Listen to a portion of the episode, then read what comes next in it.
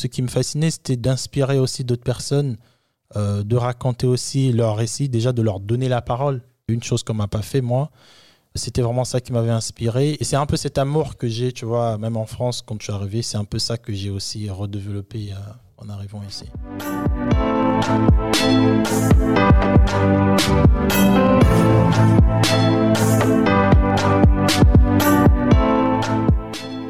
P, The Builder, c'est le podcast de la construction. Dans chaque épisode, Papou partage son état d'esprit et rencontre un ou plusieurs invités. On discute de différentes thématiques, sociales, économiques, culturelles. Construire son identité, se lancer en tant qu'entrepreneur, évoluer dans sa carrière professionnelle ou développer sa fibre créative. P, The Builder, c'est un podcast pour inspirer, dialoguer et surtout construire ensemble. Bonjour, ici P The Builder. Je suis accompagné de Christin Bella. Comment vas-tu? Ça va très bien et toi? Ça va? Ça va, super. De même pour moi. Je t'ai invité euh, pour parler de ton parcours euh, original, que je trouve euh, assez atypique en soi. Hmm. tu as quand même pas mal de casquettes. Ouais, c'est vrai. Donc voilà, je voulais faire découvrir ta personnalité, qui t'étais et où tu vas. Hmm. Ok? D'accord. Donc commençons au début. Présente-toi, t'es né où, ainsi de suite. Ok, bah merci hein, déjà de m'accueillir. C'est un plaisir de discuter avec toi aujourd'hui. Moi, c'est Christin, Christin Bella. C'est Nzobadjila Bella, mais bon, plus facilement, c'est Bella. Je suis photographe, réalisateur. Euh, je suis aussi euh, activiste de l'image. Je suis né au Congo, grandi au Congo. Je suis en France depuis 5 euh, ans, bientôt 5 ans en décembre. Et bah, j'ai quitté le Congo en 2008 après mon bac. Et de là, j'ai voyagé euh, un peu partout, mais plus en Asie. Plus en Asie Oui. Bah voilà, ça commence comment? Tu fais tes études classiques au Congo, mm, mm. tu vas jusqu'au bac. C'est ça. De là, tu décides de voyager ou c'est les parents qui t'envoient à l'étranger? Alors, c'était un peu. Euh, au début, j'ai. Euh, sachant que là où j'habitais, il n'y avait pas d'université, donc j'étais obligé d'aller dans une autre capitale pour l'université, pour poursuivre mes études. Euh, je suis arrivé là, ça me plaisait pas trop le style, euh, la mentalité, et euh, j'étais supposé aller en Italie. Fallait faire un test, c'était trop compliqué. Donc, pour raccourcir, je suis tombé sur un mec qui parlait de la Chine. C'était un businessman, rien à voir. Hein. C'était pas pour des études ou quoi. Il parlait que du business, et je l'avais parlé un peu de mon parcours scolaire. Et c'est lui qui me dit, bah, au fait, en Chine, tu sais, euh, c'est moins cher, tu peux étudier là-bas. En plus, tu as beaucoup plus d'opportunités parce qu'en termes de technologie et tout, la Chine, elle est beaucoup plus avancée que l'Europe. Parce que ma mère et mes tantes, elles habitaient ici. Et je me suis dit, ah ouais, pourquoi pas, ça me parle. Et c'est vraiment sur un coup de tête, comme ça, en finissant mes cours d'italien, que j'ai dit à ma mère, maman, je veux partir en Chine. Alors, j'ai pas dit à mon père, j'ai dit direct à ma mère parce que je sais que c'est, elle me soutient toujours dans mes délires de folie. Et c'est comme ça que je me suis retrouvé en Chine euh, en moins d'une semaine. En moins d'une semaine, en moins à partir du moment que tu prends la décision. C'est ça. Tu parles pas chinois, j'imagine. Non. Bah, au début, parce que je suis resté neuf mois, j'ai étudié euh, le mandarin. Mais là, c'est fini. Là, je ne comprends plus euh, le chinois. Ah, c'est par, ça part Bah oui, parce que en Chine, je suis resté neuf mois. Et après, je suis parti en Thaïlande, où je suis resté sept ans. Et bah, quand tu apprends une langue, deux ou trois langues asiatiques, en rajoutant déjà tout ce que j'avais comme langue, Congo, le français, euh, l'italien aussi, que je parlais très bien. Euh, le chinois, je pratiquais plus du tout. Donc, euh, ouais, le chinois, il avait disparu. En tout cas, la, langue chinoise, elle avait disparu. Donc là, tu es là, tu décides, coup de tête, de partir sur l'Asie. Mm. La famille, elle soutient. Mm. Tu y vas pour neuf mois. La première fois, c'était pour. Euh, fallait trouver une excuse valable. C'était pas juste euh, maman, je vais aller en Chine, sinon c'est trop facile. Études. Voilà, je dis à ma mère que je veux aller en Chine pour faire des études. J'ai pas voulu dire à mon père tout de suite parce que bah, lui, il avait déjà une idée bien classée de ce qu'il voulait que je fasse après mes études, ce qui mm. n'était pas sûrement aller en Chine parce que c'était trop fou. Euh, c'est quand j'arrive en Chine que je commence à dire à mon père, bah papa, je suis en Chine. Et là, c'était ouais, mais pourquoi? Donc en gros, ce qui a fait que je quitte la Chine, c'était déjà bah, la surprise. Je savais rien du tout, mais vraiment culture. J'avais pas lu de bouquin. Je savais même pas. En gros, je savais que euh, Pékin, euh, Shanghai. Je connaissais rien du tout. C'était vraiment le choc de culture qui a fait que, euh, bah déjà en tant que noir, j'avais à peine 17 ans quand je suis parti.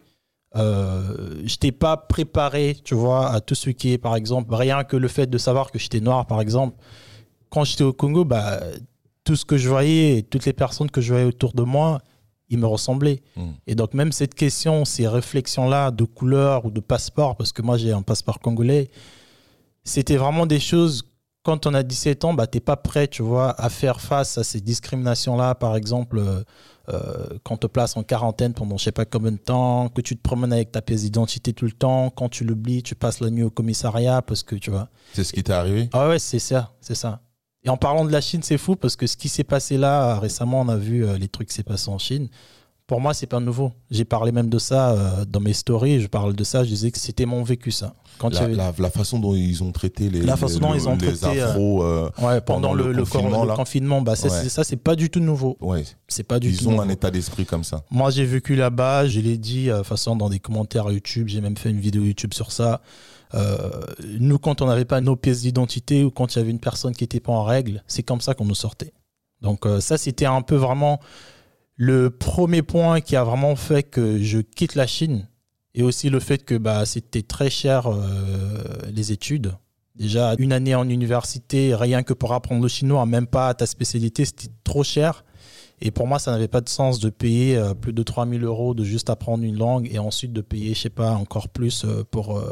surtout que quand on, va à niveau professionnel, il n'y a pas trop d'opportunités, en tout cas de travail. Je connaissais pas, moi, des étrangers, pas que des noirs, je connaissais pas des étrangers euh, dans la ville où j'étais ou partout où je suis passé en Chine qui travaillent dans des compagnies chinoises. C'est des étrangers qui ont construit des compagnies étrangères en Chine, qui travaillent en Chine.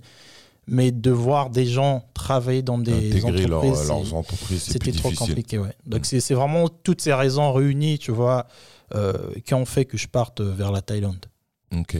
Et donc, étais pas, là, ces neuf mois-là, c'est études de langue? Ouais, études de langue, c'était vraiment. Au début, c'était un peu euh, bah, la personne qui m'avait emmené, vu que, comme j'ai dit, c'était un businessman et il n'était pas du tout dans l'orientation des universités. Même lui, il connaissait rien. Euh, j'ai fait, je crois, trois mois. C'était vraiment, bah, qu'est-ce que je veux faire? Parce que j'avais un visa de six mois. Et c'est à partir de trois mois qu'on est parti euh, tout au nord de la Chine. Et je me rappelle de ça en parlant de partir au nord de la Chine. On a pris un train pendant trois jours on faisait que euh, circuler, on faisait des arrêts dans le train, on était les seuls noirs et pareil, c'était euh, c'était du cirque, c'était bah pour moi ça me faisait rire. J'étais pas trop dans la vision de me dire que euh, c'est mauvais.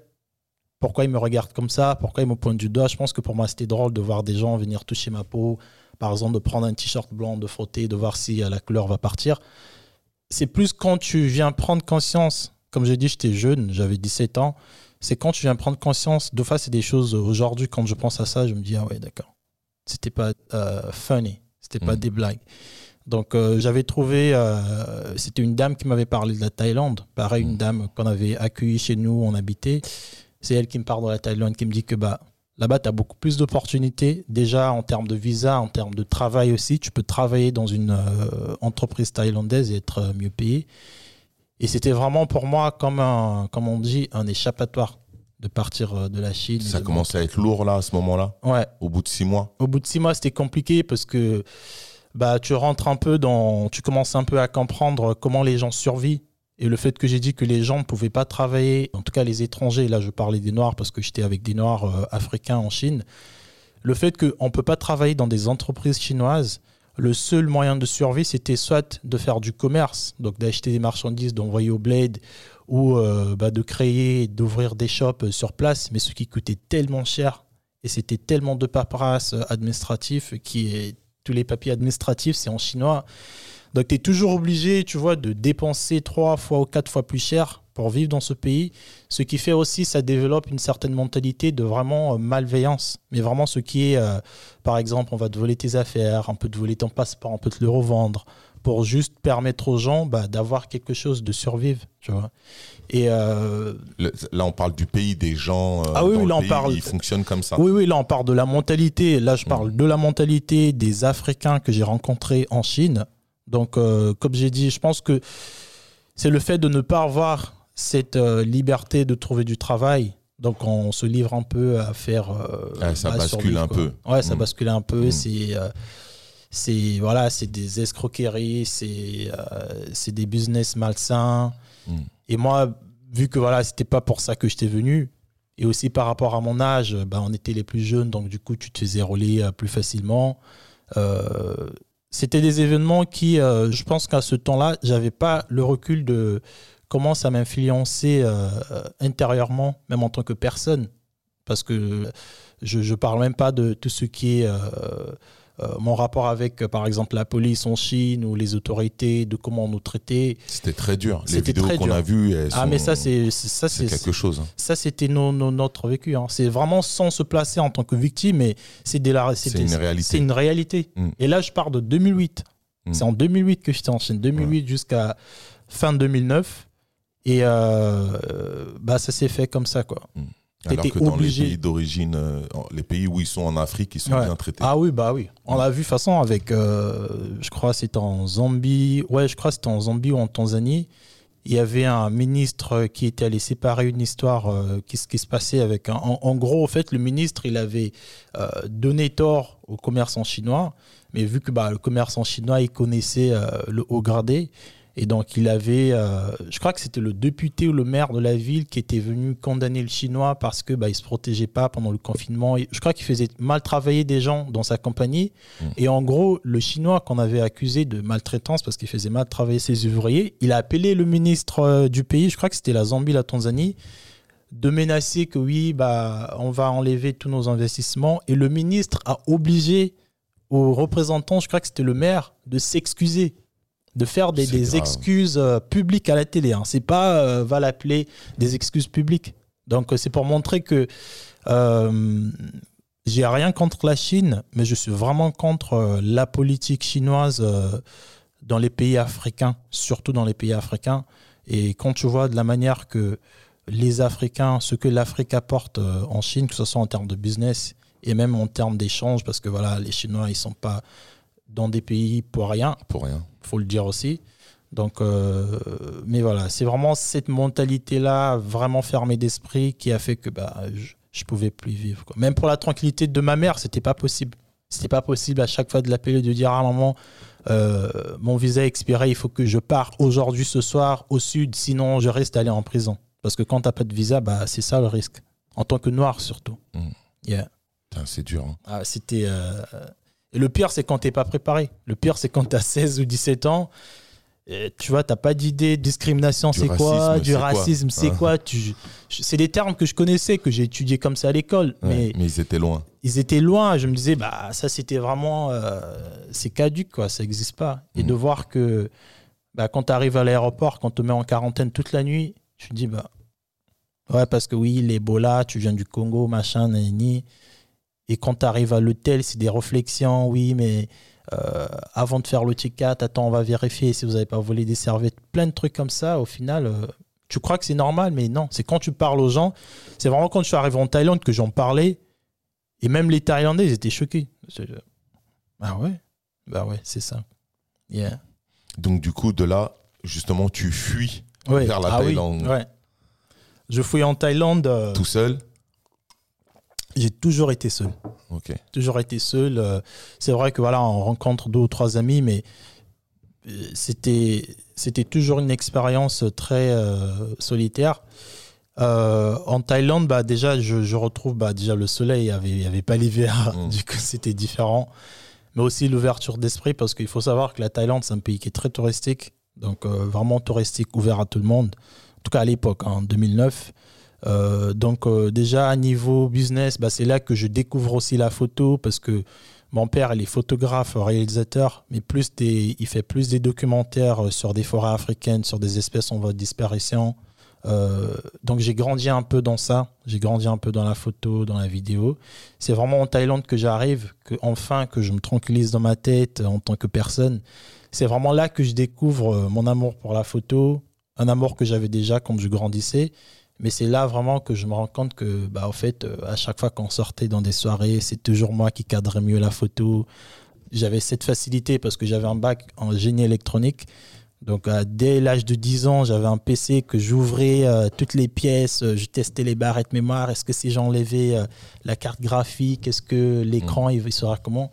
Donc, j'avais déjà cette notion. Cette notion-là de technologie. Et quand je me suis mis dans la photo, c'était vraiment naturel, quoi. J'ai même pas fait des études de photo hein, de tout ce que je fais. J'ai jamais été à l'école en photo. La, vidéo. passion elle démarre en Thaïlande. Mais on, comprend qu'il y a un papa aussi qui est déjà dans la photo. Donc il y a aussi euh, une transmission visuelle. Tu as observé un, père qui faisait de la photo. Ouais. Tu t'es pas rendu compte, mais avec les années, c'est arrivé à toi. C'est ça. Mm. Ça m'a un peu rattrapé. J'ai eu la chance d'un père qui m'a pas forcé à faire euh, la photo. Je pense aussi pour des raisons bah, futures, parce que bah, dans la photo, dans les années 90, au Congo, c'était pas vraiment vu comme un travail. Les photographes, c'était vraiment les mecs qui faisaient des photos pour des événements, des journaux, euh, des journaux, tu vois, des journaux pas, plutôt. ouais, des, des, journaux. C'était pas des mecs qui donnaient envie de devenir photographe. En tout cas, au Congo, hein, ça c'est propre au Congo. Je pense que dans d'autres pays, c'est peut-être euh, différent. Donc, il a vraiment voulu m'orienter dans quelque chose bah, de prometteur mais aussi dans quelque chose que j'aimais. Et moi, vu que j'étais vraiment dans euh, tout ce qui était électronique, j'ai fait euh, mon bac électro euh, génie électronique. Mais c'est vrai que mon amour de la photo, de la vidéo, de raconter des histoires, c'est vraiment en Thaïlande que ça arrivé. Parce que je pense que c'était le seul pays où je me suis vraiment posé tranquillement dans ma tête et j'ai commencé, moi, à penser. Pas à stresser, oui, dans deux mois, il faut que j'aille à l'immigration. Là, on est au deuxième pays. là, on est au deuxième pays. pays tu passes, euh, on va dire, le test étranger. Tu arrives en Thaïlande. Et là, tout va mieux, c'est un peu plus touristique, donc tu commences à t'ouvrir. Le cerveau, il se remet à, le sang se remet à circuler. Exact. Et tu y vas. Et tu découvres la photo. Tu fais quoi comme métier là À ce moment, tu es encore étudiant? Tu euh. pars pour des études? Tu pars pour travailler? Alors en ce moment, je suis, euh, je suis un peu entre, entre les deux. À l'époque, c'est fou en plus parce que j'avais fait connaissance avec un ami qui était dans tout ce qui est mode, t-shirt, euh, vêtements. Et je découvre aussi cet amour pour le design. Et mmh. j'avais fait des cours de graphic design ça, c'est vraiment ce que j'ai appris à l'école, donc graphic design, web design. Ce que tu avais appris au Congo Ah Non, non, euh, en Thaïlande, pendant que j'étais en Thaïlande. Ah, donc, quand tu es arrivé en Thaïlande, tu t'es inscrit euh, quand même au cours. Oui, oui. Et tu t'es inscrit dans cette matière-là Dans cette matière-là, dans le graphic design. Et là, tu développes une idée. Voilà, je développe une idée graphique de faire des tags, de faire de la sérigraphie à la main, de faire euh, des de faire une espèce de maquette, de, faire des bombes sur les t-shirts. Et là, je tombe sur un pote euh, qui, euh, lui, il était euh, représentant d'une marque française basée à Châtelet, une boutique.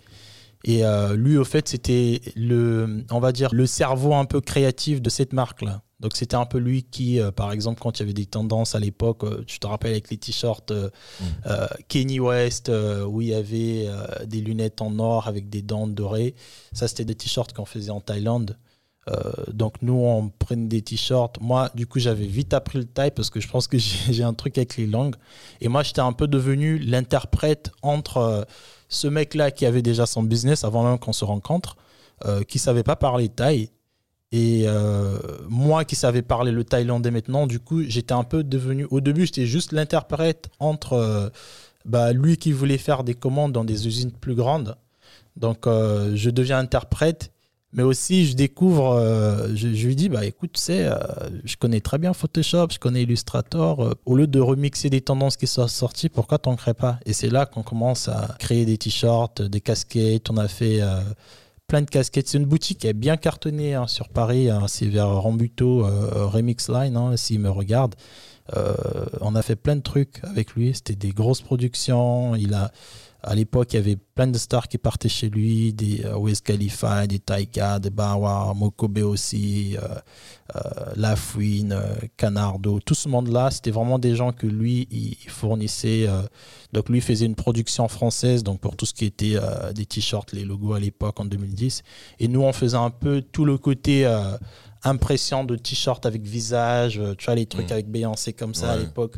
Ça, c'était des choses que nous, on faisait euh, en Thaïlande. Donc, je rentre dans ça, ça m'a pris 4 ans, c'était bien, c'était... Euh, je découvre un nouvel amour, mais en même temps, je suis toujours dans le design, mais je fais aussi des photos à chaque fois qu'on sortait, j'avais toujours euh, en parallèle, je faisais des photos. Euh, à l'époque, c'était vraiment pour le fun. Il n'y avait rien de commercial dedans. Je, grâce à cette activité-là, et à d'autres activités aussi, parce que du coup, bah, je pense aussi le fait d'être euh, congolais, je découvre cet amour du vêtement, donc je commence à faire aussi des trucs à moi et ma mère, parce que ma mère aussi, elle est dans le commerce. Donc on découvre. un papa photographe. Voilà, une, mère, qui est commerçante. Donc on développe cette activité avec ma mère et c'était un peu ces quatre bonnes années que j'ai passées en Thaïlande. Ok. Donc, ben ouais, la Thaïlande, c'était. Ouais. du, c'était vraiment. Ça a bougé là. Ouais. Ok, mais tu restes plus longtemps que ça en Thaïlande Je suis resté 7 ans. 7 ans, donc, ça c'est les 4 premières années. Les 4 premières années, c'était ça, ouais. Qu'est-ce qui se passe par la suite? T'arrêtes euh... bah, Ce qui se passe par la suite, c'est euh, vraiment le.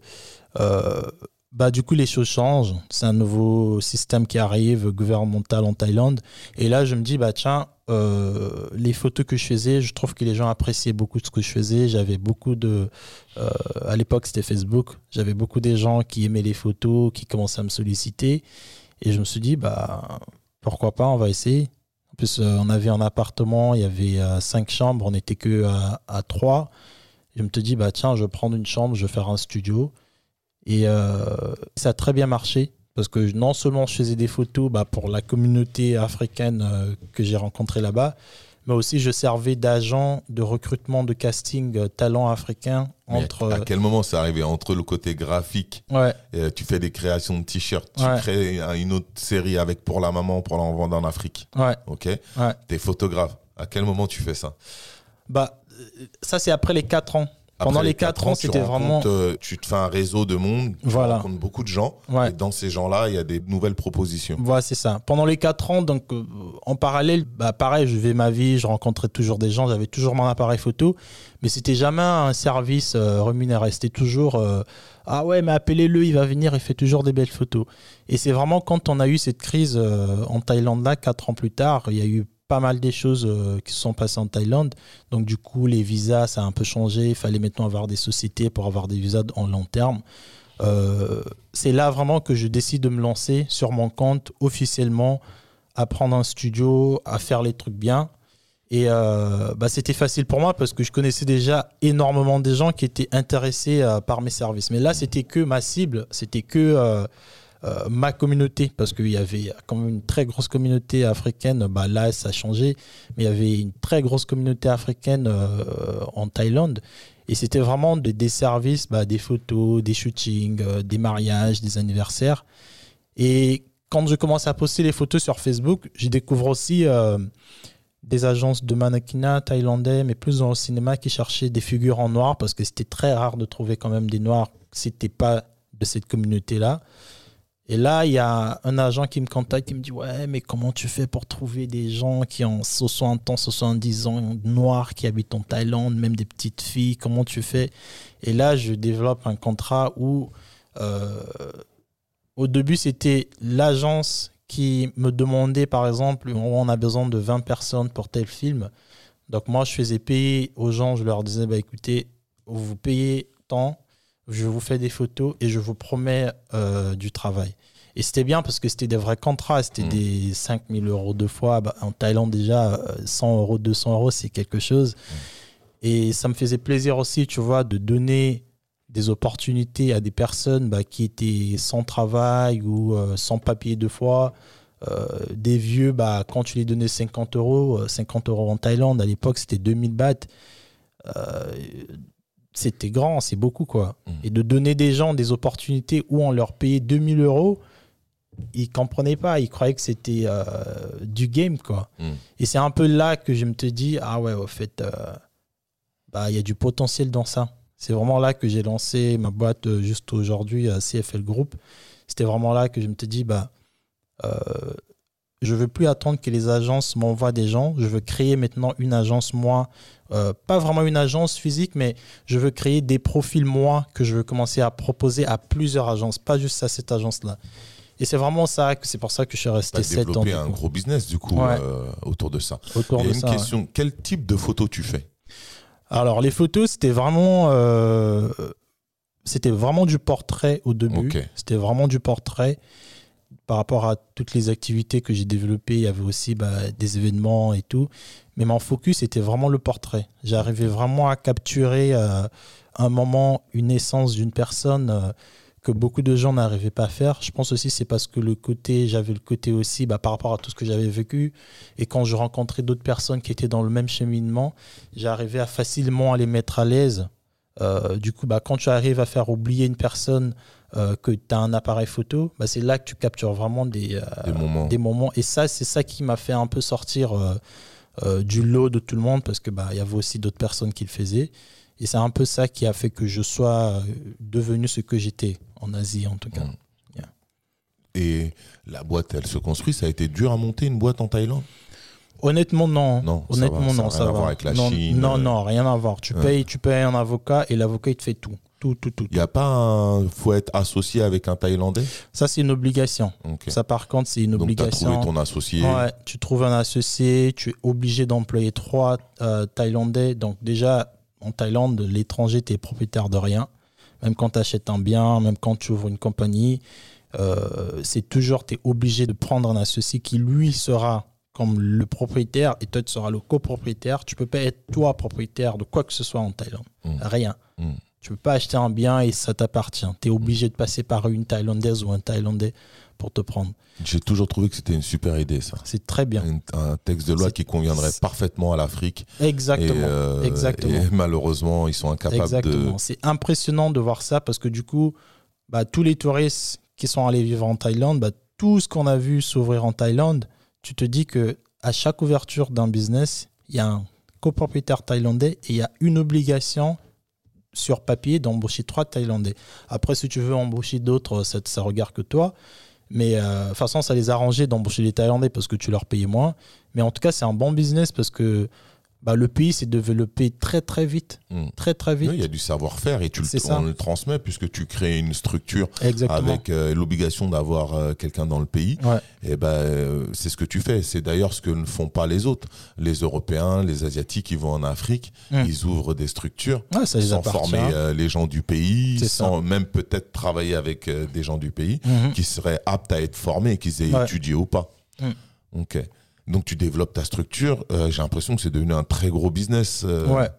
Après, euh, pas super grand, je dirais pas. C'était un truc. Mais en tout cas, je j'ai jamais travaillé dans une société thaïlandaise. J'arrivais à vivre, à faire vivre ma famille, à, bah, à voyager aussi, parce que pendant la Thaïlande, c'est vraiment devenu ma base. Mais j'ai profité aussi, tu vois, de faire un peu tout le tour de l'Asie du Sud, euh, Singapour, Malaisie, Philippines, Vietnam, tous ces pays-là. Ça, c'était par curiosité Ça, c'était par curiosité seulement. Et ta photographie, j'imagine, en même temps Ah oui. Ouais, toujours. Hein. Toujours, toujours, toujours euh, un boîtier dans un sac, euh, toujours un micro pour interviewer des gens, des expériences, toujours. Ah, t'as interviewé aussi au passage Ouais, j'ai interviewé, c'était plus l'expérience des personnes noires qui m'intéressait, parce que je savais que c'était difficile. Hmm, vous savez, voilà, vu que je suis passé par là, ce qui me fascinait, c'était d'inspirer aussi d'autres personnes, euh, de raconter aussi leur récit, déjà de leur donner la parole. Une chose qu'on m'a pas fait, moi. C'était vraiment ça qui m'avait inspiré. Et c'est un peu cet amour que j'ai, tu vois, même en France, quand je suis arrivé, c'est un peu ça que j'ai aussi redéveloppé euh, en arrivant ici. Ok. Il s'écoule 7 ans. C'est ça.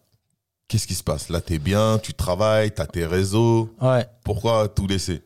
Bah, déjà, euh, c'est. Euh, au début, c'était. Ma mère n'arrêtait pas de me dire Ouais, il faut que tu viennes en France, viens prendre tes papiers français. Elle, elle est ici? Elle, elle est ici depuis longtemps, ma mère.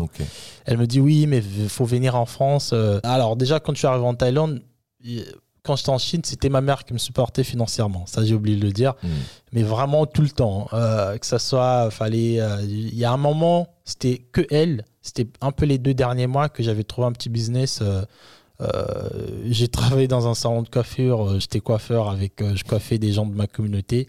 Ça, c'est les deux derniers mois. Mais en Thaïlande, j'ai fait deux ans. La première année, j'ai jamais demandé à ma mère des sous. Elle s'est dit, qu'est-ce qui se passe? Deuxième année, pareil, elle a décidé de venir en Thaïlande pour voir parce que c'était incroyable pour elle de se dire que il y a juste six mois, je m'endettais de partout, je prenais des sous de partout pour te soutenir. Et c'est quoi ce pays?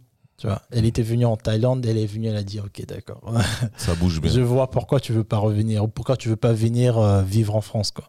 Parce qu'en Thaïlande, il faut savoir, tu as un peu le confort de la France, ça veut dire transport, internet, technologie, tout ce que tu veux, ils sont dans le futur. Mais tu as aussi le côté qui est hyper moins cher. Donc le coût de la vie, qualité de vie, c'est top. Donc c'est vraiment le parfait pays pour n'importe qui euh, d'aller se réfugier. Quoi. Ouais. Hmm. Pourtant, tu décides de tout. Ouais, je décide de tout laisser parce que juste pour beaucoup de choses, que ce soit bah, même le côté, bah, là du coup en Thaïlande, comme j'ai dit, c'est vraiment là que j'ai commencé à penser. Donc je développe euh, un amour pour la spiritualité. Je développe aussi, parce que quand je suis parti en Thaïlande, j'étais en Asie, j'étais chrétien. J'apprends aussi, du coup, euh, le bouddhisme, c'est quoi? Je commence à m'ouvrir aussi sur beaucoup de choses, euh, sur euh, le rapport humain, sur plusieurs choses.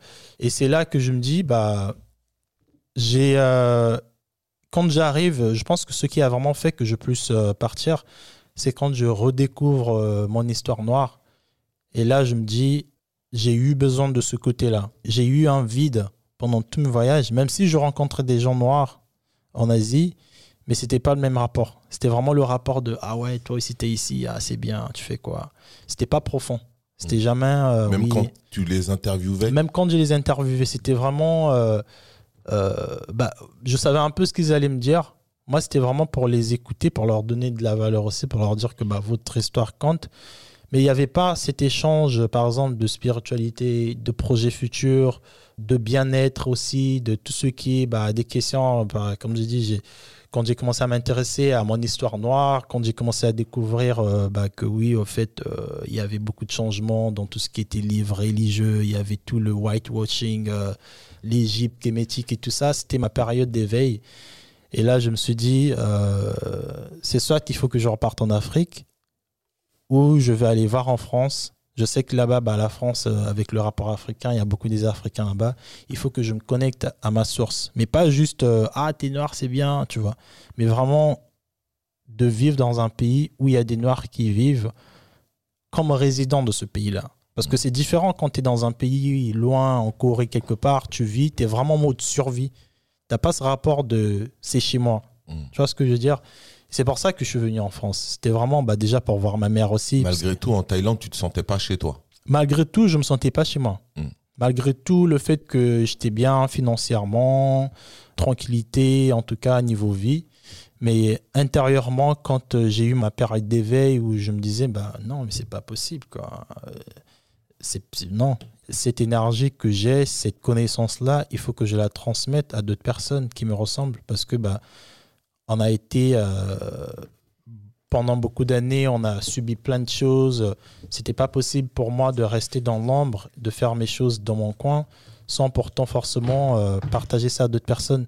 C'est vraiment cette fin-là de se reconnecter à mon histoire qui a fait que quand ma mère m'a encore appelé, bah, viens en France, viens visiter. C'est vraiment là que je me suis dit, ok, je pense que c'était le temps. Il y avait beaucoup de signes aussi qui faisaient que l'Asie, c'était plus vraiment mon chez-moi. Il y avait beaucoup de signes. Il y avait bah, tout ce qui est ignorance aussi. Tu étais obligé à chaque fois d'expliquer d'où tu venais parce qu'il faut savoir quand même, l'Afrique et l'Asie, il n'y a pas vraiment de rapport euh, historique euh, comme l'Europe. Ça veut dire qu'il y a beaucoup d'ignorance. Je ne dirais pas c'est racisme, mais c'est beaucoup d'ignorance, mais beaucoup, beaucoup, beaucoup d'ignorance. Et c'est beaucoup des choses qu'on te dit comme ça en face. Par exemple, si tu veux louer un appart, euh, euh, il va te demander ouais mais t'es d'où euh, T'es noir ou blanc? Direct. Hein. Ah t'es noir, non on peut pas te faire louer l'appart. On était obligé de Là c'est au téléphone. Là c'est au téléphone. Hmm. Ah ouais ça c'est au téléphone. Et quand ils te voyaient que t'étais noir, t'arrivais, tu te demandais alors que c'était écrit en gros caractère euh, house for rent. Quand t'arrivais, ils disaient ah non it's busy.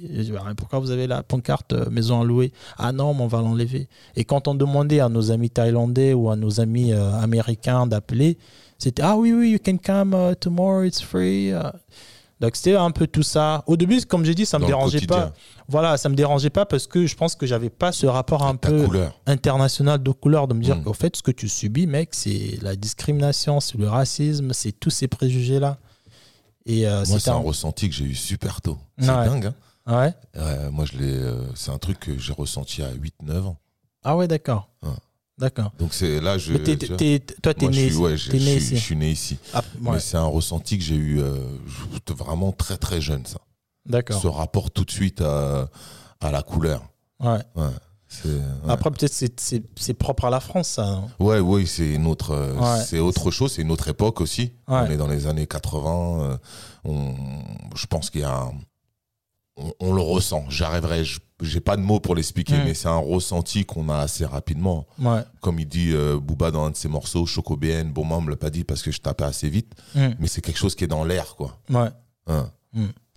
Bah, moi, bizarrement, j'ai vraiment ressenti ça très jeune. Et le fait aussi que bah, c'est des sujets en France, au Congo, on n'en parle pas forcément ou pas du tout. Hein, euh, parce que ça les concerne pas. Ça les concerne pas, quoi. Le racisme, les violences policières euh, le, te donner une opportunité dans la société, bah, la société congolaise, elle est, je sais pas, 99% noire, donc euh, il y a des petits étrangers. Mais en tout cas, j'avais pas cette question-là. Et cette question m'est arrivée très tard et très brusque, et j'étais pas prêt.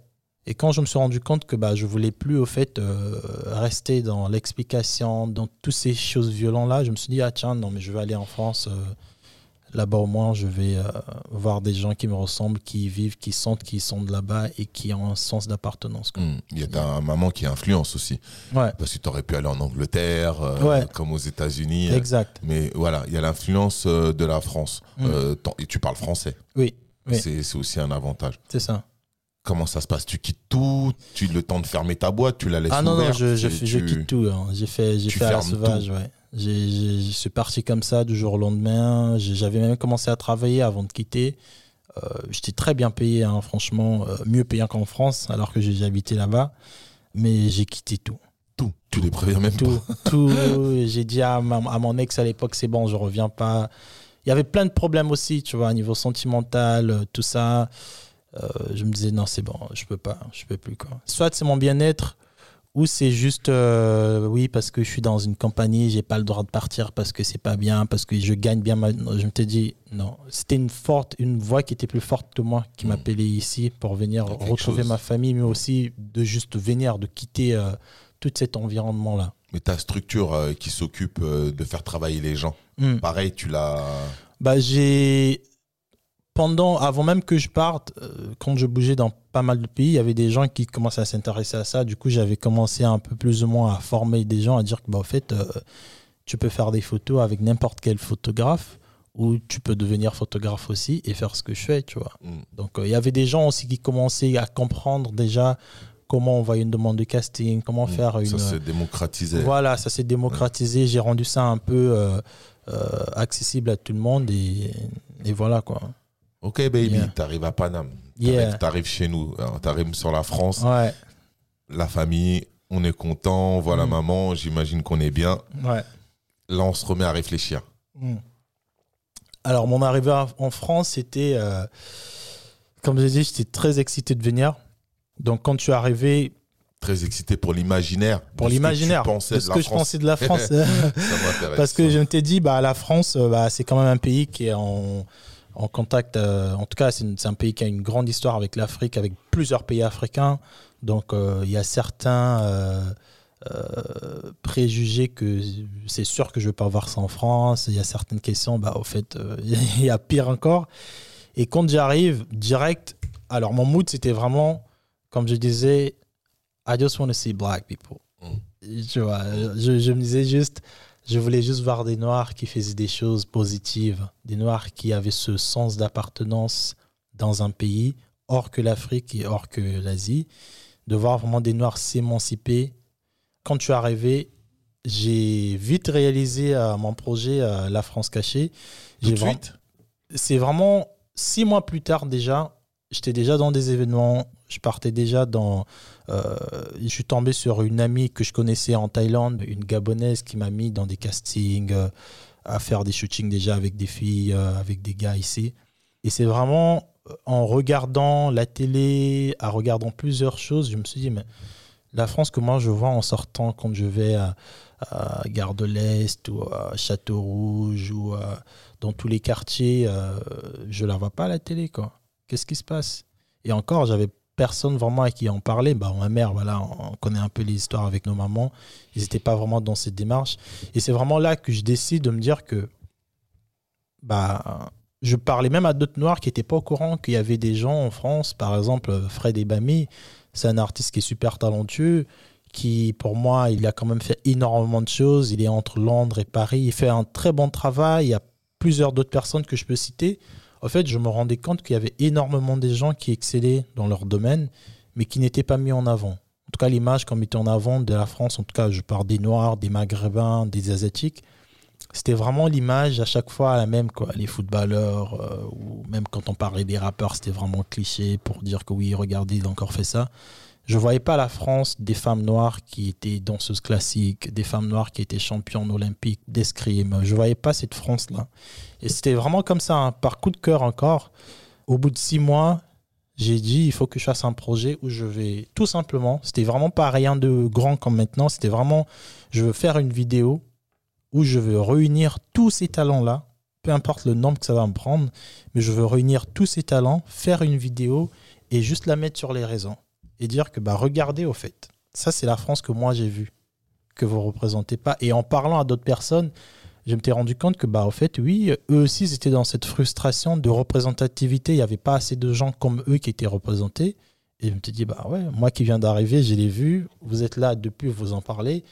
Pourquoi on ne fait pas un projet où il y aura, au lieu d'avoir plusieurs voix qui crient dans plusieurs sens, pourquoi on ne fait pas un projet où on va mettre toutes ces voix ensemble et criant plus fort pour qu'on soit plus entendu C'est vraiment comme ça qui m'est venu euh, le projet La France cachée.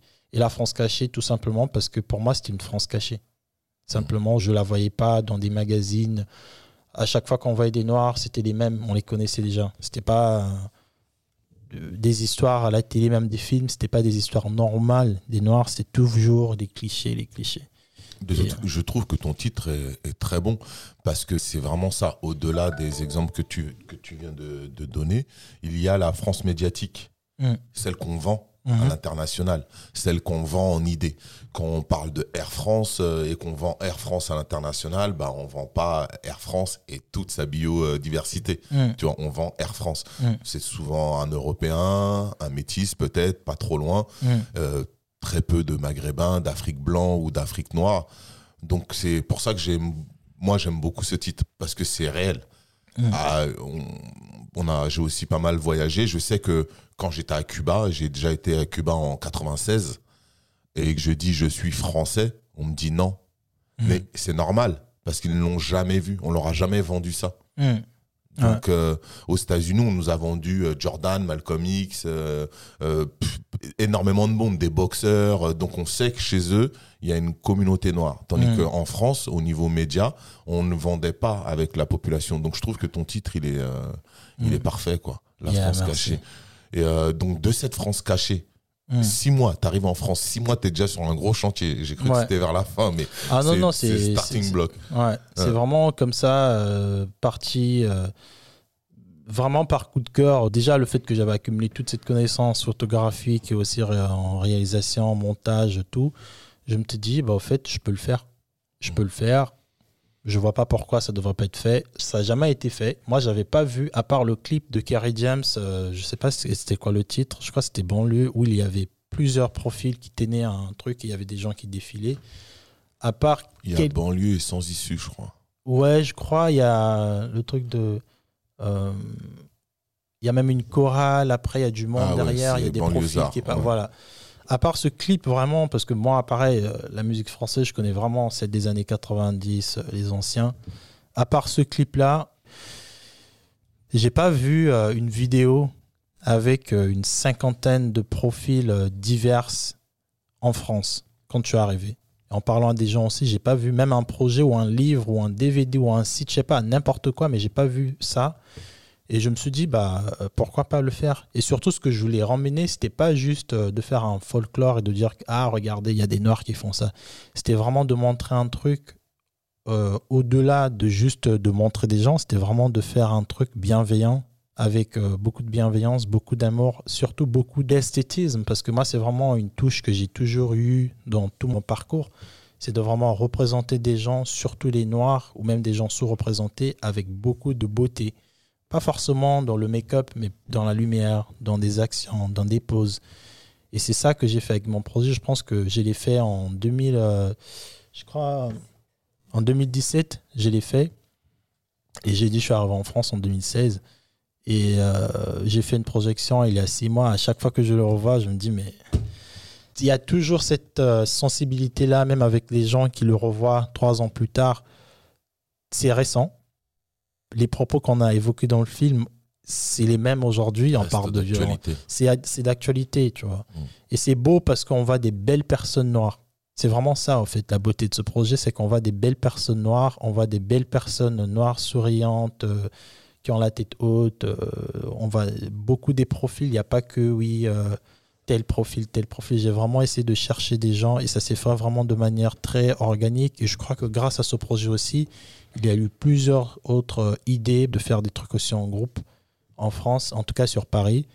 Et ça, c'était des retombées que j'ai remarquées après euh, ce projet-là. C'est resté qu'en vidéo Il y a un bouquin? Alors, c'est resté que en vidéo. Je voulais euh, que ça soit, bah, que ça évolue, que ça prenne d'autres formes. Mais ça n'a pas forcément pris la forme que ça a pris parce que, encore, quand tu arrives en France, je pense que tu as un, regard très frais, mais aussi très aveugle. Tu n'es pas trop courant vraiment des problèmes qu'il y a entre les communautés noires déjà. C'est un peu plusieurs années après que j'ai commencé à comprendre euh, la réalité de pourquoi bah, le projet n'a pas forcément pris la forme qu'il a pris. Pas parce que je ne l'ai pas euh, bien présenté, mais parce que déjà, entre les personnes noires, il y avait déjà plein des choses qu'on n'avait pas réglées. Donc, ce qui faisait que oui, euh, bah, je ne veux pas forcément le mettre en avant parce qu'il y a telle tête que j'aime pas dedans, parce que je ne veux pas forcément en parler parce que bah, j'aime pas telle personne. Et ça, c'était un peu dommage, mais j'ai gardé un peu l'optimisme de me dire que, bah, ok, bah, écoutez, je veux continuer quand même dans une autre voie. Bon, ça, c'est des codes. Après, c'est peut-être mal tombé parce que il y a des gens assez intelligents pour, euh, pour promouvoir des choses, même si à l'intérieur, il y a, y a, une mm. personne qu'ils n'aiment pas. Mm. Bon, c'est peut-être euh, le rapport humain là qui compte. Oui, oui, oui. Bah Mais il y, a il y a quand même cette découverte. Tu arrives, tu te mets au boulot au mm. bout de, six mois. Mhm. six mois après, c'est que quand même il y a quelque chose qui se passe au niveau de la diversité euh, de ce que tu vois. Tu découvres euh, différents types euh, d'afro, différentes cultures, différents comportements, les doubles cultures aussi. Mhm. Et c'est là que tu décides de faire cette, on va appeler ça un reportage. On peut appeler ça comment Oui, c'est ça. En fait, c'est vraiment un docu-film. Docu-film et tout. C'est ça. C'est là. Et, et pendant que tu le fais, ça se passe comment à l'intérieur? Quand tu contactes les gens, quand, quand bah, organises C'était très, franchement, c'était une, une, aventure. Je pense que toute personne qui a participé à ce projet, je pense que ce qu'on a retenu, c'est que c'était. Euh, il y a vraiment ce manque de projets qui regroupe plusieurs euh, visages, plusieurs euh, réalisations dans la communauté afro en France, en tout cas afro-descendante en France j'ai vraiment vu cet amour, mais vraiment, hein, c'était. Euh, comme j'ai dit au début, je voulais juste faire une vidéo, trois minutes, allez regarder, il y a des belles personnes, des beaux profils qui existent en France. Mais quand j'ai vu les relations, les échanges qu'il y avait pendant le tournage, pendant toute la construction du film. Entre les différents intervenants, entre les différents intervenants que as mis en place. Voilà, entre les différents acteurs que j'ai mis en place. C'était vraiment une première fois qu'ils se retrouvent sur un projet. Ils se retrouvent deux fois dans des festivals, dans des, des marchés euh, afro, dans des événements. Mais de se retrouver dans un, devant la caméra, dans un studio, c'était une première fois. Et ça, tu vois, ça m'a ouvert l'œil pour me dire que ah ouais, d'accord, au fait, ça tombait pile poil aussi le moment, c'était pendant, euh, en 2016, bah, quand il y avait le meurtre d'Adama Traoré, je crois quelques mois après, c'était vers 2000, ouais, c'était quelques mois après. Et euh, il y avait vraiment aussi tout ça, comme d'hab, un tel qui passe à la radio qui va dire des trucs sur les Noirs, un tel qui va rigoler, qui va faire tes blagues. Pendant aussi les attentats de Charlie Hebdo, du coup, de faire un documentaire comme ça qui rassemblait des Noirs autour de l'amour, autour de positive, surtout, c'est un projet où personne ne parlait. C'était euh, des images au ralenti. Les gens, ils étaient très bien habillés. Ils étaient venus, euh, en tout cas, le meilleur d'eux. Ils ont apporté le meilleur d'eux. Et ça m'a vraiment montré, même aux gens aussi, ça je pense que les gens se sont rendus compte que bah, c'était possible de faire ce genre de projet. Parce que des fois, on a peur de se dire que est-ce que si je rassemble euh, un tel, un tel, est-ce que. Mais en tout cas, moi, j'ai osé, j'ai les fait. Et vu, ce qui m'a motivé, c'était de voir aussi le retour, même la réaction d'autres personnes. Du public. Du public. Mm. Les échanges, les collaborations qui se sont faites après, des projets surtout qui se sont faits après ce rassemblement. Ça a développé des choses. Ça a développé plein de trucs. C'est un projet qui a mis combien de temps à, se monter Alors, euh, j'ai monté mon équipe quand même. J'ai pris du temps à monter mon équipe parce que euh, tous les projets que je fais, c'est vraiment des projets par coup de tête.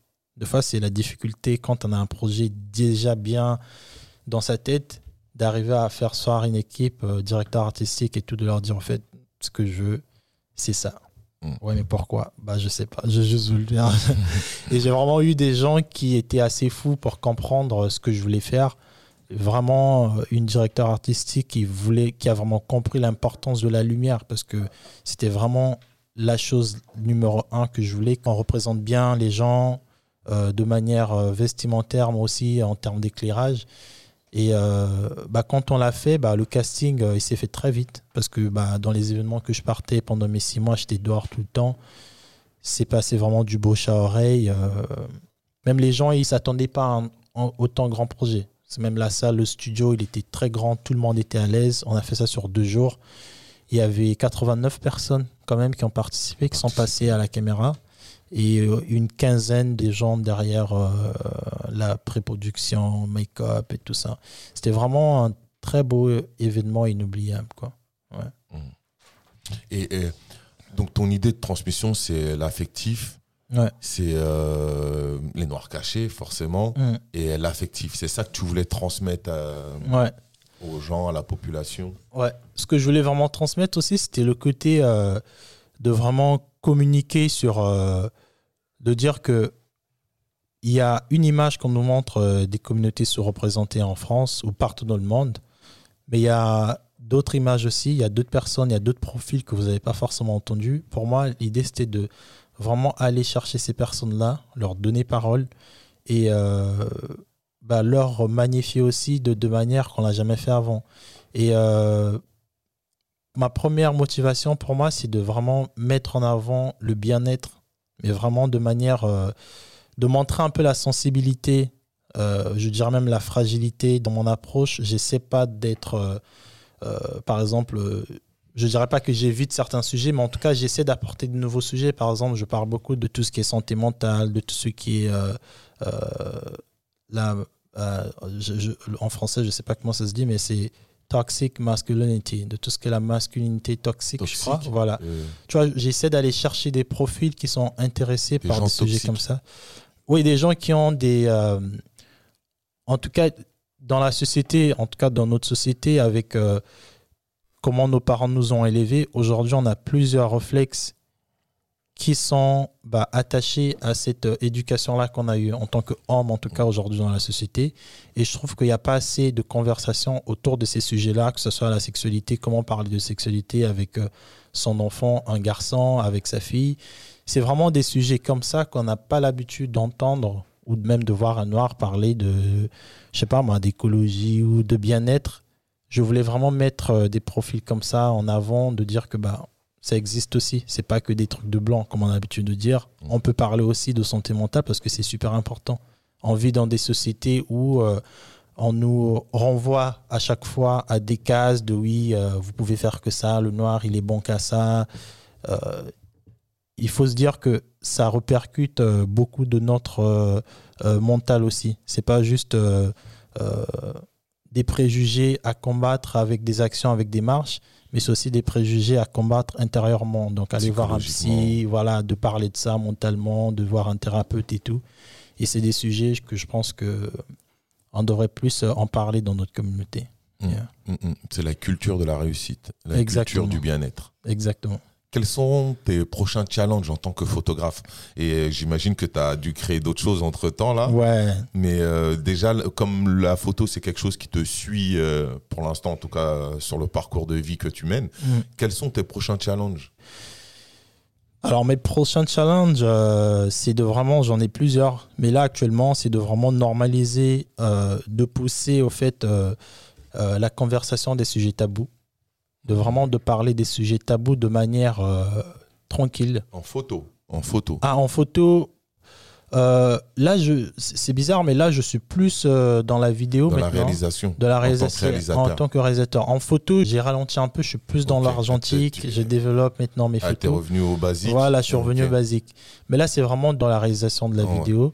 J'essaie vraiment de parler des sujets tabous. Je me suis rendu compte aussi qu'il y a plusieurs thèmes, plusieurs je dirais même problématique dans les communautés noires qu'on a. Par exemple, euh, euh, bah, le métis. En venant en France, je ne savais pas que en France, il y avait ce truc de les métis et les noirs. Moi, c'était vraiment ce formatage euh, anglo-saxon que j'avais où je me disais métis ou noir, en tout cas, toute personne mélangée avec des noirs. Ça, c'est un ressenti C'est quelque chose que tu as vu? Non, mais ça, c'était une, euh, bah, une pensée anglo-saxonne, américaine, parce que. Bah, non, le fait de dire que d'un côté les métis, d'un côté les noirs, c'est quelque chose que tu ressens C'est quelque chose que j'ai ressenti en France. Ah ouais J'étais surpris de voir ça, de voir des gens. Euh, au début, par exemple, j'ai fait un projet qui s'appelait African Queen. De voir des gens, par exemple, antillais dire que ah, je suis intéressé, c'est très beau ton travail photographique, mais je ne peux pas euh, participer à ton projet parce que je ne suis pas africaine. Hmm. Alors que pour moi, bah, mm. Tu es afrodescendante, tu es noire, tu es forcément, euh, peut-être pas, tu pas parti en Afrique, mais tu es forcément quelque part africaine, tu vois. Et de voir des gens noirs comme moi qui me disaient que bah non, je suis pas africain, ça m'avait interpellé. C'était des questions que j'avais pas du tout. Je savais pas la Martinique, Guadeloupe. Je pensais que c'était des colonies françaises, un peu comme le Congo, Bénin, tous les pays africains que la France a colonisés. Je ne savais pas que c'était des départements français en Outre-mer. Les Caraïbes. Les Caraïbes. Je savais, je savais que les Caraïbes existaient, Guadeloupe, Guyane, mais j'avais pas ce rapport de avec eux encore, avec eux encore avec nous euh, comment on les perçoit voilà et même comment eux ils percevaient les Africains. Et c'est vraiment en France que j'apprends tous ces sujets que bah sur les métis par exemple qui bah en France les métis c'est des métis quoi. C'est pas c'est c'est des blancs et des noirs. Par contre aux États-Unis toute personne mélangée à un noir il est considéré dans la société comme un noir que ce mmh. soit dans le travail devant la police d'abord. On a vu des gens brutalisés par la police qui étaient des métis. On a vu donc c'est vraiment ces sujets mais que eux, ils ont un problème de ségrégation. Ils ont un vrai problème après euh, après c'est différent de, aussi de descendants d'esclaves que nous on n'a pas. Nous on est enfants d'immigrés. C'est ça. On est on n'a pas la, la même problématique que euh, c'est hyper intéressant parce que moi c'est quelque chose pour cette fois-ci que j'avais j'ai jamais ressenti euh, de différence pour moi, le métis, bah, il bascule. Quoi. Il est ou euh, plus afro ou hmm. plus européen, caucasien. Mais il n'est pas dans son. Il n'a pas vraiment d'espace. Donc, euh, ouais, c'est hyper intéressant. Ça. Mais ça, c'est des... ça, encore, ce que je te dis, c'est ce que moi, j'ai. Euh, perçu. Ce que j'ai perçu. Tu vois. Hmm. Mais là, tu vois, comme je t'ai dit au début, ce que je fais, c'est de vraiment donner parole à ces personnes-là. C'est aussi une manière pour moi de régler un peu les incompréhensions que j'ai eues parce que, comme toujours, il y a des gens qui veulent mettre les métis, par exemple, dans une case, de dire que alors vous, vous êtes, euh, vous êtes euh, là. Vous n'avez pas le droit de parler pour les Noirs. Euh, vous n'avez pas le droit de. Donc, alors qu'ils peuvent. Après, c'est qui l'a fait, on ne le saura jamais, mais on appelle ça diviser pour mieux régner. Ouais, bah, c'est la société. Hein. Voilà. D'où la différence entre les Caraïbes et l'Afrique, ces petites tensions qui existent. Il y en a aussi d'autres qui sont hyper solidaires mm. dans beaucoup d'activités.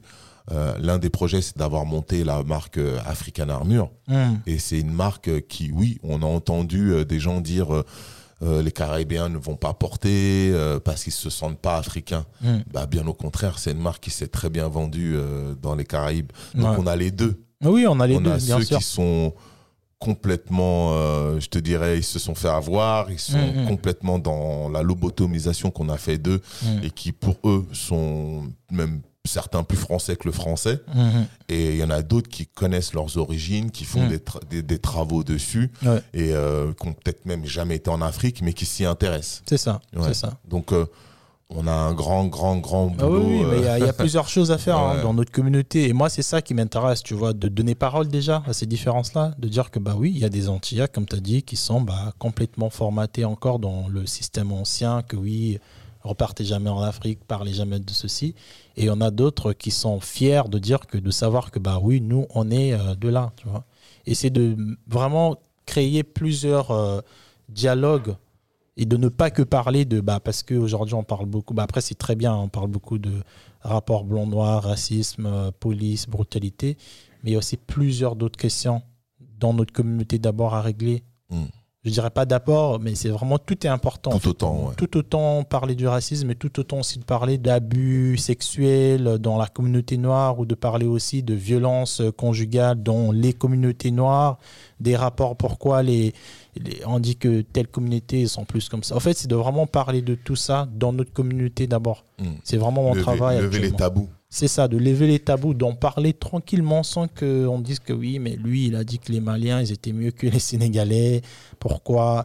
De vraiment parler de ça, de comprendre pourquoi les gens pensent que bah, pourquoi un Malien va se sentir supérieur à un Sénégalais ou pourquoi vice-versa? Pourquoi un Congolais de Brazza dit que bah, il est mieux que le Congolais de Kinshasa D'où ça vient ce problème D'où ça vient De vraiment aller chercher. Il y a des, faux problèmes et des vrais problèmes. Oui, parce qu'il y a des choses ah ancestrales au, niveau, au, niveau ethnicité. Exact. Euh, on, a la chance de hmm. savoir d'où on vient. Exact. On a la chance d'avoir des noms. Euh, comparé aux Caraïbiens où c'est beaucoup plus compliqué euh, hmm, pour hmm. eux, surtout à, La Réunion, c'est très très compliqué les noms de famille. Nous, on n'a pas de nom d'anciens maîtres. Non. Voilà, on a des noms avec des histoires. Keita, euh, il y, a des, y, des, y a des noms assez, euh, assez importants. Donc c'est encore un travail qui va te ramener euh, pas mal d'informations. là. C'est ouais, riche. Découverte. Ouais. Tu as beaucoup de réactions sur les réseaux sociaux, les gens réagissent, te, te, suivent. Ouais, franchement, après le fait que j'ai un peu éparpillé, j'ai pas voulu mélanger par exemple la France cachée, j'ai une page Facebook, Instagram que sur la France cachée ma boîte de prod que j'ai commencé en Thaïlande, j'ai un compte que sur ça. Et aussi mon compte photo argentique un peu personnel, j'ai aussi mon propre compte. Sur euh, la France cachée, je pense qu'il y a beaucoup plus d'engouement parce que bah, je parle de ces sujets. Euh, c'est qui ce mec Pourquoi il parle de ça euh, En plus, il y a aussi le côté esthétisme. Je pense que les gens admirent beaucoup de voir des noirs qui sont en fait bien représentés en termes de lumière de casser un peu ces préjugés de oui, les noirs à chaque fois ils font des choses, c'est des petits trucs, c'est pas professionnel. Moi j'arrive, je dis non, on va tourner avec une RAID, la dernière caméra dans le marché, pour montrer aussi qu'on peut faire des trucs qualitatifs. Donc euh, ouais, c'est une belle découverte et euh, j'ai hâte de voir euh, qu'est-ce qui va venir après. Hmm. Il y a beaucoup de mouvements alors sur les réseaux. il y a beaucoup de mouvements avec toi? Ouais ouais, il y a beaucoup de mouvements sur la France cachée. Il y a beaucoup de gens qui me parlent beaucoup en privé, en téléphone, qui me laissent des messages. Euh, je sens vraiment que c'est le bon moment. C'est le bon moment. Surtout avec tout ce qui s'est fait euh, dernièrement, tout ce qui continue à se faire tous les jours. Il y a vraiment euh, cet engouement-là de vas-y, vas-y, vas-y. quoi. Et moi, ça me motive beaucoup de voir tous ces retours, que ce soit de la France, que ce soit des États-Unis, de voir des gens Au qui. Niveau, Il y a un peu des gens de partout. Il y a un peu de gens de partout, du coup, ouais. Surtout dernièrement, quand il y a eu bah, les événements aux États-Unis, il y a eu une euh, activiste euh, assez connue qui a écrit un article. En gros, elle montrait un peu euh, les gens dans tous les pays dans le monde qui contribuaient à la narration des personnes noires. Et elle m'avait cité dans son article mmh, comme photographe, réalisateur, en tout cas en France. Et j'ai eu une nuit comme ça, plus de mille et quelques personnes qui étaient venues follow la page, m'envoyer plein de messages. Euh, bah, des anglophones du coup. Donc oui, je pense qu'il y a un véritable potentiel dans ce projet. Et après, voilà, il faut vraiment que j'essaie de trouver bah, ce que je fais là, c'est bien, mais c'est quoi le. En long terme, euh, qu'est-ce qui sera le, le, le, quoi. Voilà, c'est ça. Mmh, hyper intéressant. Et euh, tu es influencé par d'autres entrepreneurs? Il y a des gens qui t'inspirent? Alors, j'ai beaucoup de gens en France, euh, je dirais Plutôt anglophone. Euh, plutôt anglophone. Hein. C'est pas parce que je trouve pas d'inspiration en France, c'est juste parce que quand j'ai dit je suis arrivé direct, je me suis mis dans le tas, j'ai pas eu le temps de regarder qui fait quoi. Hmm. Mais vraiment dans la photo, j'admire beaucoup euh, des photographes, Joshua Kissy par exemple. Il y a, au fait, c'est vraiment du mix de plusieurs personnes, que ce soit des musiciens, des activistes, des, des entrepreneurs même des réalisatrices de films aussi, tu vois, c'est vraiment, euh, par exemple, je citais Issa Rae, c'est une femme que j'admire beaucoup, euh, tous les projets qu'elle fait, euh, la manière qu'elle montre des personnes noires, que ce soit dans des débats ou dans des films, c'est vraiment toutes ces personnalités-là qui regroupent, que j'ai pas forcément un nom, par exemple, c'est plus telle personne, j'aime bien son style de lumière, un tel, j'aime bien sa narration, un tel, j'aime bien comment il raconte des histoires. Et je me suis un peu formé. Euh, je pense aussi c'est ça un peu la difficulté de quand on devient quelqu'un en comment on dit ça auto euh, autodidacte autodidacte je pense que c'est ça la difficulté ou la, la chance d'être autodidacte c'est de ne pas vraiment moi j'ai pas eu de, de, personne en tout cas qui m'a expliqué euh, certains trucs mm, mm. j'ai vraiment eu cette chance de prendre de partout de construire et j'ai pas vraiment une personne qui m'a influencé c'était vraiment moi de m'écouter enfant de me dire que en fait laisse-toi parler, toi. C'est vraiment ça, quoi. Hmm. Donc, pour l'instant, on est à la Real. Et au niveau de la Real, tu as commis. quelle est ta plus grosse erreur dans, dans, dans ton parcours d'autodidacte, dans ton parcours d'entrepreneur? Ouais. Tu as quelque chose qui, que tu aurais aimé refaire? Ma plus grosse erreur dans mon parcours d'autodidacte, je pense que c'est peut-être la communication, je crois. Ouais, je pense que. mais pas que la communication dans, bah, de par comment parler aux gens, j'ai pas de mal à ça, mais je pense de comment exprimer ce que je veux faire. Ouais. Je pense que j'ai toujours eu du mal avec ça parce que je suis, je suis beaucoup une personne qui internalise beaucoup. Et ce que je fais souvent, c'est par des ressentis, c'est pas par des logiques. Hmm. Et du coup, j'ai toujours du mal. Deux fois, je me rappelle à France Cachée au début, les gens comprenaient pas trop, mais qu'est-ce qu'il fait en fait? Euh, Pourquoi il veut 80 personnes sur un projet? En fait, parce que je voulais juste vraiment dire, putain, on est beau, quoi. C'est tout ce que je voulais dire. Donc, c'est vraiment, je crois, la, communication. J'aurais vraiment aimé euh, savoir euh, comment expliquer un projet à des gens avant qu'ils arrivent dedans parce que du coup, quand tu communiques pas trop, tu rassembles des gens qui arrivent avec euh, des incompréhensions, un peu, perdus. Et du coup, même toi aussi, tu deviens perdu parce que tu te dis Ah ouais, au fait, vous avez pas compris. Ah ouais, au fait, c'était de ma faute, j'ai pas bien hmm. expliqué. Tu perds plus de temps à réexpliquer. Tu perds plus de temps à réexpliquer. du coup, il y a plusieurs trucs qui se font dedans. Mais je pense que la communication, c'est un truc que j'aurais vraiment aimé euh, maîtriser avant. Quoi. Hmm. Avant de, de, ton parcours, des études de marketing Ouais, c'est ça, c'est ça. J'ai vraiment appris sur le tas. Hein. C'était vraiment. Euh, j'aurais peut-être dû euh, apprendre euh, peut-être la communication un peu, comment me vendre aussi, parce que ça c'est un truc que j'ai du mal vraiment à faire. Comment vendre mes compétences, comment déjà. Il y a un côté culturel dedans, non? Il y a un côté culturel dedans, je crois. Ouais. Mm. On n'a pas eu ces conversations-là avec nos familles, pire encore dans mes parcours. Donc il y a vraiment, je pense que ce sont des deux points communication et comment savoir se vendre. Il y a beaucoup de gens dans cette situation qui sont entrepreneurs, qui arrivent, euh, qui ont du mal à se vendre. Surtout les passionnés. C'est hyper dur. Mais surtout, tu construis. Tu es dans le travail, tu es dans ton projet. quoi. Mm. Donc, euh, tu veux pas le vendre, en fait. Tu es dans la construction du projet. Ça. mais dans la société dans laquelle il est, après, on a l'autre étape, euh, on a l'autre étape où il faut vendre mm. aussi. quoi. Avec ça, quel est le, le conseil que tu dirais à des jeunes ou pas Hmm. entrepreneur Alors, le conseil que je dirais à des jeunes euh, entrepreneurs déjà, c'est de vraiment être euh, passionné avant. Hmm. Franchement. C'est de vraiment être passionné de quelque chose. Euh, parce que quand on n'a pas la passion, on peut facilement abandonner. Hmm. De par les réactions des gens, de par les ondits, parce que les gens diront toujours quelque chose. de vraiment être passionné, de vraiment faire un truc que tu peux faire sans qu'on te paye, sans qu'on t'encourage surtout. Ouais, je pense de vraiment aimer un truc sans qu'on te paye et sans qu'on t'encourage. Si tu peux, si tu as quelque chose que tu aimes sans que tu sois payé et sans qu'on te dise ah ouais tu as très bien fait, c'est cette chose là que tu devrais euh, cultiver pour faire euh, ton métier. Et pour ceux qui sont pas euh, entrepreneurs ou pour ceux qui font pas des projets, je dirais c'est de vraiment bah, de trouver son appel, d'écouter son appel. Moi, je pense que mon appel, c'était de vraiment d'inspirer. Je me suis rendu compte avec le temps que mon rôle, c'était vraiment d'inspirer d'autres personnes. Pas que dans le côté entrepreneuriat, mais dans le côté aussi de bien-être et de dire que tu peux faire plusieurs choses. Et c'est pas grave. Tu as été libre, tu as tout ton parcours, il est libre euh, déjà de physiquement. Tu as, su partir de ton pays d'origine, mm. aller voir ailleurs si tu y étais, ça t'a pas convenu, mm. tu es passé ailleurs. De s'adapter vraiment. De s'adapter, tu étais dans le bien-être, tu as déconstruit, mais ok, je recommence encore autre chose. Exact. Donc euh, il y a une grosse forme de liberté. Euh, forcément d'entrepreneuriat parce mm. que tu t'es fait à chaque fois, tu mm. t'es battu. Ça, c'est le terrain, la pratique, mais mm. à la finale, c'est le résultat qui compte. C'est ça. Donc, euh, il y a beaucoup d'énergie dans ta construction et euh, bah, j'espère que ça va encourager d'autres. Et toi, tu vas continuer à avancer. Bah oui, hein, j'essaie vraiment de passer cette énergie à d'autres personnes. Je sais qu'il y a d'autres personnes qui la ressentent. Tu es dans la transmission. Je suis vraiment dans la... Tu un haut-parleur.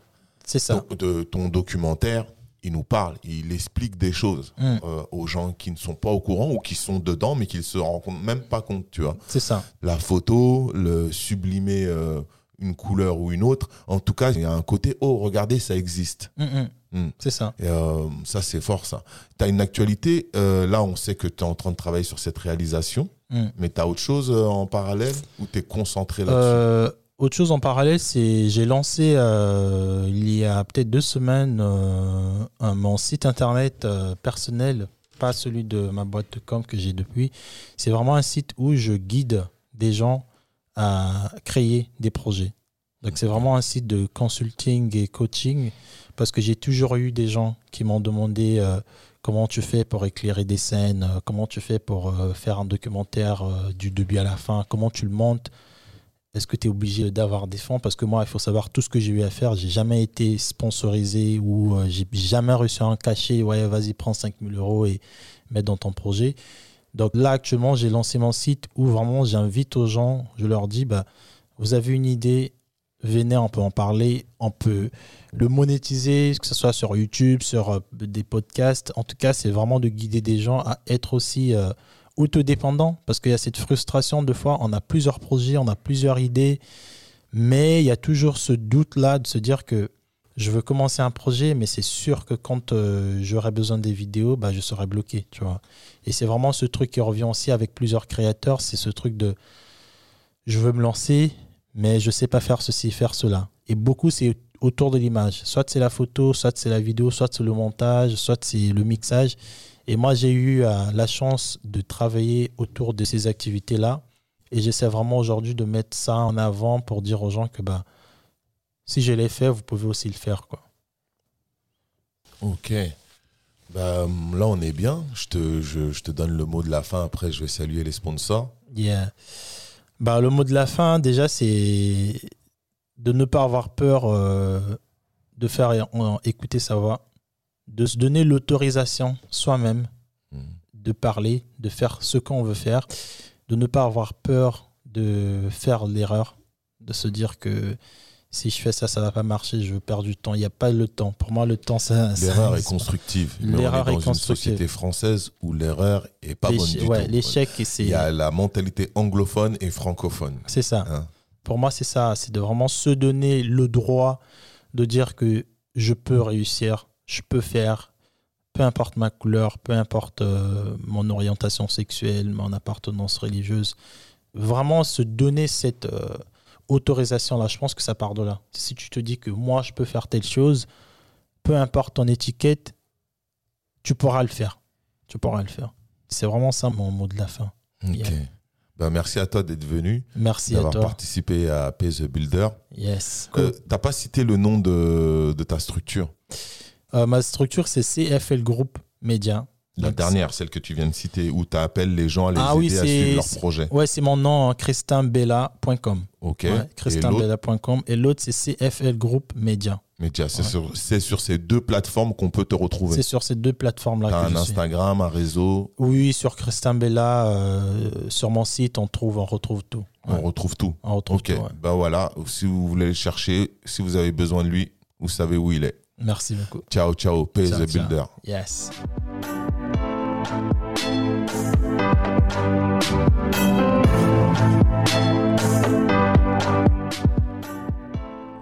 Je remercie les sponsors Lazinerie, Studio Majorel, Teddy Bob, Vibe Optique et African Armure, ainsi que la musique de Debrobit du Mali.